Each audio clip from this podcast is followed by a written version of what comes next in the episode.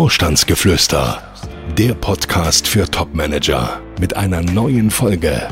Wer das Wort Arbeitsvertragsverhandlungen allzu wörtlich nimmt, der riskiert, dass das Arbeitsvertragsangebot von Seiten des Unternehmens wieder zurückgezogen wird. Und das passiert schneller und öfter als gedacht. Er ist Coach, erfolgreicher Autor und seit mehr als 20 Jahren berät er Topmanager. Jetzt gibt Dr. Detambell im Gespräch mit Konstantin Müller Einblick in Themen und Trends auf Führungsebene. Sie hören Vorstandsgeflüster. Herzlich willkommen zu unserer neuen Podcast-Folge. Und heute geht es um ein Thema, das auch ich völlig anders eingeschätzt habe. Das heißt, auch du bist bisher davon ausgegangen, dass man, nachdem das Unternehmen einem den Arbeitsvertrag zugesandt hat, eigentlich nichts mehr schiefgehen kann und man den Vertrag schon in der Tasche hat? Genau das. Tja, da kann ich nur sagen, du bist in guter Gesellschaft. Die meisten meiner Kunden glauben das, aber das Gegenteil ist der Fall. Aber ganz spontan, wie lange ist es her, dass dir bzw. einem deiner Kunden das passiert ist, dass die Zusage wieder zurückgenommen wurde, beziehungsweise es dann doch nicht dazu kam, dass der Arbeitsvertrag unterschrieben wurde? Da muss ich gar nicht lange überlegen, gerade mal drei Wochen. Oh, was ist da passiert? Tja, in diesem Fall war es der Unternehmer und zwar ein im Handel sehr bekannter Investor, der mittwochs unserem Kunden den Arbeitsvertrag zur Durchsicht zugeschickt hat und ihm zwei Tage später, am Freitag, nachdem unser Kunde immer noch nicht reagiert hat, die Zusage in eine Absage verkehrte. Begründung, zu lange Zeit gelassen, Unentschlossenheit, tja, und so kam ein anderer Bewerber zum Zuge. Das ist ja brutal. Ich dachte immer, man könnte sich Zeit lassen für eine Entscheidung. Kann man auch, aber eben nicht lange, denn sonst kann genau das passieren. Und ist das ein Einzelfall oder? Ach, zwei Tage, das ist schon ziemlich einzigartig. Auf der anderen Seite, dass Verträge zurückgezogen werden, weil der Bewerber zu lange gezögert hat, das ist kein Einzelfall, nein. Warum sind Unternehmen denn so ungeduldig? Ach, ich sag's immer so. Wenn man einer Frau ein halbes Jahr oder zwei Jahre lang den Hof gemacht hat, ihr Rosen mitgebracht hat, um sie geworben hat, nette Abende mit ihr verbracht hat, und dann sagt die Frau auf einmal, ja, lass uns heiraten. Und dann sagt man, hm, das ist eine gute Idee, aber äh, vielleicht nicht gleich. Ich muss erst noch mal vier Wochen in Urlaub fahren und mein Zimmer aufräumen. Dann darf man sich vielleicht nicht wundern, wenn die Frau irritiert ist und äh, das mit dem Heiratsangebot auch noch mal neu überlegt. Aber gut, ähm, wie lange kann man denn überlegen? Nicht so lange. Also ich, ich meine nicht beim Heiratsantrag. ja, da sollte man vielleicht sogar noch länger überlegen als zwei Tage. Nein, also ich glaube, ach Gott, wenn man mittwochs den Vertrag zugesandt hat, am, am Freitag drauf zu reagieren, ist eigentlich normal. Also das ist okay, man darf da mal eine Nacht drüber schlafen. Aber ich glaube, wenn man sich selber mal in die Rolle des Unternehmers versetzt, man macht einem Bewerber ein Angebot, der ja auch darum bat, der wollte doch ein Angebot, und dann schickt man ihm das zu und dann reagiert er ein, zwei Tage, drei Tage, vier Tage nicht. Dann denkt er noch ein Wochenende länger drüber nach. Da denkt man sich dann nachher auch sein Teil. Dass Manager nicht sofort Ja sagen, hat ja vermutlich auch damit zu tun, dass man noch auf ein besseres Vertragsangebot beim genau. anderen Unternehmen wartet. So ist es. Wie kann man denn solche Verträge zeitlich synchronisieren? Gar nicht. kann man nicht, ja. Ja, und was macht man, wenn man ein paar Wochen später doch ein deutlich besseres Angebot bekommt? Naja, man muss sich ein Herz fassen. Also, wenn dann wirklich noch ein deutlich besseres Angebot einem ins Haus flattert, ich glaube, da muss man ja zum Telefonhörer greifen. Dann muss man bei dem ersten Unternehmen anrufen und sagen, Kinders, ich weiß schon, ich habe da unterschrieben und ich weiß auch, das steht nämlich häufig auch in den Verträgen drin, ähm, dass ihr mehr Pest und Cholera und irgendwelche Vertragsstrafen da an den Hals wünscht oder hetzt oder androht für den Fall, dass ich vorvertraglich kündige. Aber wie kommen wir jetzt auseinander? Ich glaube, das Gespräch zu suchen macht an dieser Stelle Sinn und man muss es auch wirklich riskieren, dass man dann ja für eine gewisse Zeit in diesem Unternehmen eine persona non grata ist, also nicht mehr wirklich an die Tür klopfen kann. Auf der anderen Seite muss man auch eines sehen. Selbst wenn in solchen Verträgen ähm, eine vorvertragliche Kündigung unter Strafe ausgeschlossen wird, der schlimmste Fall ist doch, man würde anfangen zu arbeiten und am ersten Tag in der Probezeit nach dem ersten Kaffee kündigen. Dann ist der Schaden wirklich da. Sprich, wenn man es anders macht und vor Antritt anruft und sagt, also wie kommen wir jetzt wieder auseinander, ist die Wahrscheinlichkeit doch recht groß, dass das gut gelingen kann. Ja, keine leichte Entscheidung. Ähm, woran scheitern denn Verträge ansonsten noch? Naja, beim Thema Gehalt. Das heißt, dass der Bewerber versucht, noch mehr rauszuholen. Ja, Denn zum einen große Beträge nachzuverhandeln, das ist schwierig. Also da stimmt dann nachher die ganze Gehaltsstruktur im Unternehmen nicht. Also jedes Unternehmen weiß ja heute doch sehr genau in meiner Branche, an meinem Standort für die und die Position, was muss man dort marktüblicherweise ausgeben. Man Gehaltsstudien, die kann man kaufen. Also jedes Unternehmen weiß das eigentlich. Gut, aber wie schaut's dann aus mit Kleinigkeiten? Ja, Kleinigkeiten gibt's jede Menge. Also wenn man da, also angefangen mit Unterstützung für den Zweitwohnsitz, Altersvorsorge, ein größeres Auto, eine andere Bonusregel, äh, das sind solche Kleinigkeiten, wobei der Bonus auch groß ausfallen kann. Aber auch hier eine Nachverhandlung lohnt sich eigentlich nicht. Aber diese Fälle gibt es ja doch immer wieder. Woran liegt das, dass der Bewerber nachverhandeln will? Ich glaube, es liegt auch daran, dass der Bewerber den aktuellen Vertrag, den er angeboten bekommt, mit dem Vertrag vergleicht, den er bisher hatte. Und da steht dann im bisherigen Vertrag dieses oder jenes und hier noch eine Altersvorsorge und da noch äh, einmal im Jahr, ich weiß nicht, zwei Maß Bier und ein halbes Händel auf dem Münchner Oktoberfest drin und dann glaubt man, das müsse in dem neuen Vertrag auch so sein. Aber das ist nicht so. Es gibt Vertragsfreiheit in Deutschland. Das heißt, Unternehmen können eigentlich reinschreiben, was sie wollen. Theoretisch ja. Denn falls irgendwas illegal ist, dann greift dann eben doch das Gesetz in Deutschland. Das würde dann diese entsprechenden Stellen, wenn sie illegal wären, kassieren. Also daher, es kommt eigentlich nicht häufig vor, dass Verträge wirklich juristisch nicht wasserdicht seien. Also da, die größeren Unternehmen sind da schon alle sehr, sehr professionell. Aber es ist schon so, dass Verträge ziemlich frei gestaltet werden können. Gut, vielleicht können wir einfach mal die wichtigsten Punkte durchgehen. Was ist denn zum Beispiel üblich, befristet oder unbefristet? Eine gute Frage. Und die meisten Manager wollen ja eigentlich einen unbefristeten Vertrag, weil man sagt, ähm, naja, unbefristet, das heißt ja, die werden mich vorm Renteneintrittsalter nicht wieder los. Und die sind dann immer sehr überrascht, wenn ich sage, ach, eigentlich ist doch ein Fünfjahresvertrag deutlich besser.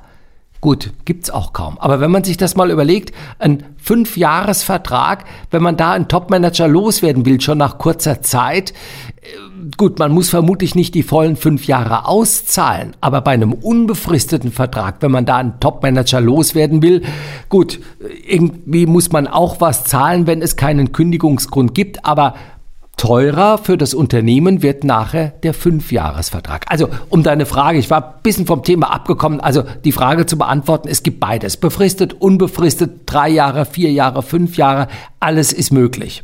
Ich rufe dir jetzt einfach mal so ein paar Stichworte zu. Erstes Stichwort Probezeit. Gibt's. Nicht immer. Also ab und zu gibt's sie, in den meisten Fällen würde ich sogar sagen, ja, ist das so. Ähm, sechs Monate, drei Monate. Ich habe auch schon Verträge gesehen mit einem Jahr. Das muss man dann wirklich schauen. Das, das ist schon irgendwie etwas merkwürdig. Aber ja, die meisten Verträge haben eine Probezeit. Nächstes Stichwort Urlaub. Auch da ist es so, gesetzlich vorgeschrieben sind 20 Tage. Die meisten Unternehmen packen nochmal 10 Tage obendrauf. So kommt man auf die üblichen 30 Tage. Ob man die wirklich dann auch alle nehmen kann als Topmanager ist eine ganz andere Frage. Aber wie gesagt, 20 ein Muss, 10 Tage kommen meistens dazu. Wie sieht's mit der Arbeitszeit aus? da habe ich gerade ähm, heute Morgen einen, mal wieder einen Vertrag gelesen, den ich sehr witzig fand. Da stand drin, die Mindestarbeitszeit beträgt 42 Stunden pro Woche.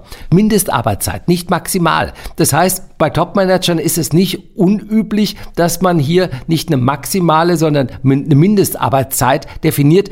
Zum Teil wird auch schon reingeschrieben, wie viele Überstunden auch ähm, erwartet werden, dass man die einfach normalerweise normalerweise leistet. Auch hier muss man wieder sehen, auch hier gelten die gesetzlichen Regelungen, die festlegen, wie viele Stunden darf man am Tag überhaupt arbeiten und so weiter und so weiter. Aber hier ähm, darf man nicht überrascht sein. Also die üblichen 37 oder 38 Stunden, die für einen Angestellten gelten, gelten so und für einen Topmanager mit Sicherheit nicht. Nächstes Thema Wettbewerbsverbot. Ja, auch ein spannender Punkt. Ähm, viele Unternehmen schreiben ein Wettbewerbsverbot in die Verträge rein, damit nachher der Manager, von dem man sich getrennt hat, nicht einfach zum direkten Wettbewerber überläuft und dort mit dem Wissen ähm, ja sozusagen geschäftsschädigend agiert auch hier ist immer die Frage, was macht man damit?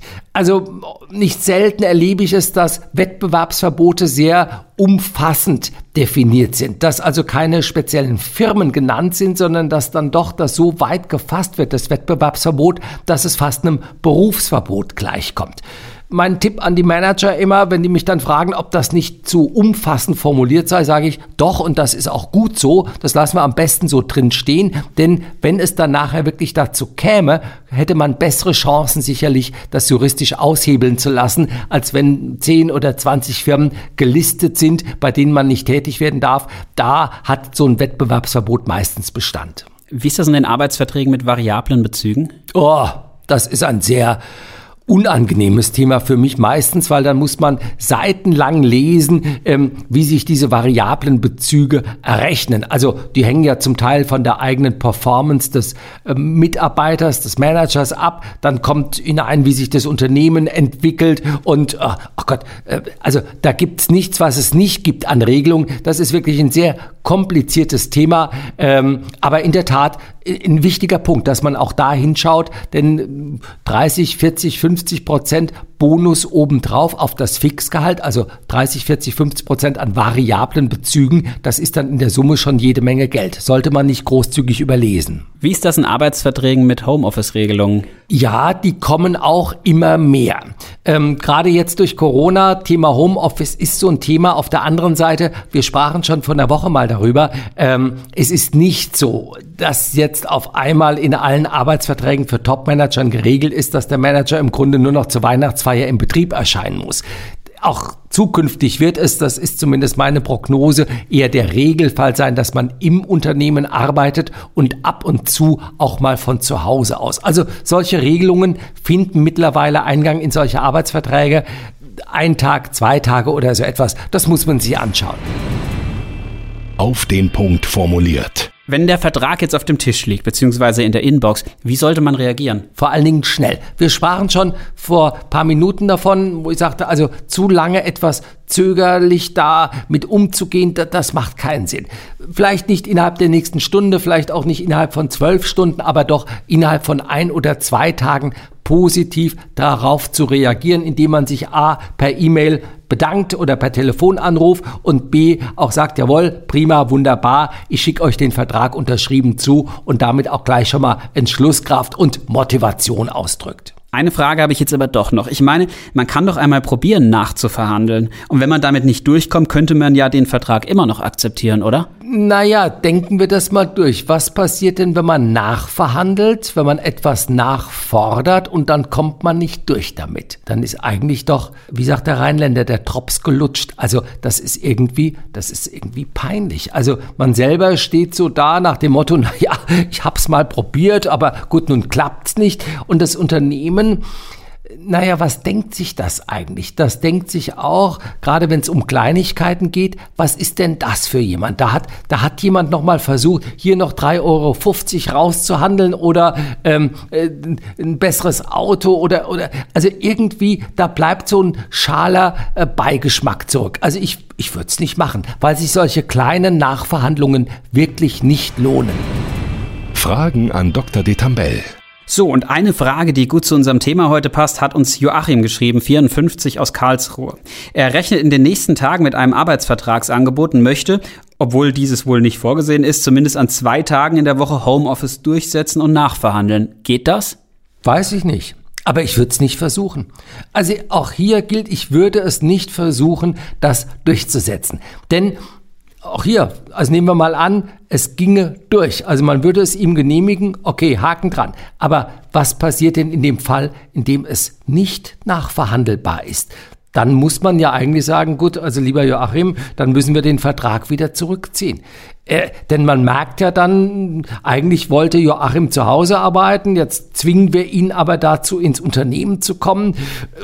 Also da ist das Tischtuch eigentlich zerschnitten. Nein, ich, ich würde es nicht machen. Ich würde, ich würde es anders machen. Ich würde den Vertrag unterschreiben, dort anfangen zu arbeiten und dann, wenn man erstmal angefangen hat, dann entwickelt sich ja vielleicht doch die Möglichkeit ganz aus dem täglichen Tun heraus, dass man mal einen Tag zu Hause oder am zweiten Tag zu Hause ist oder so. Also dann entwickeln sich die Dinge. Aber im Vorfeld das fordern, das würde ich nicht machen.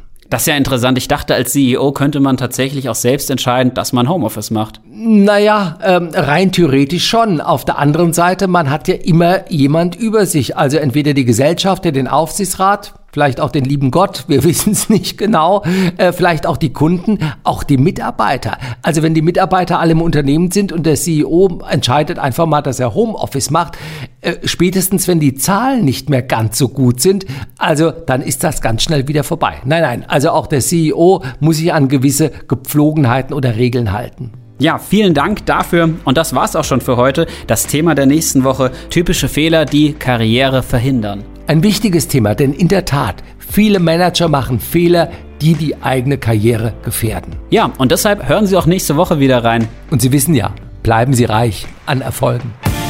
Gibt es Fragen, die Dr. Detambell Ihnen beantworten kann? Schreiben Sie uns. Unsere E-Mail-Adresse podcast.vogel-detambell.de Folgen Sie uns und schalten Sie nächste Woche wieder ein. Vorstandsgeflüster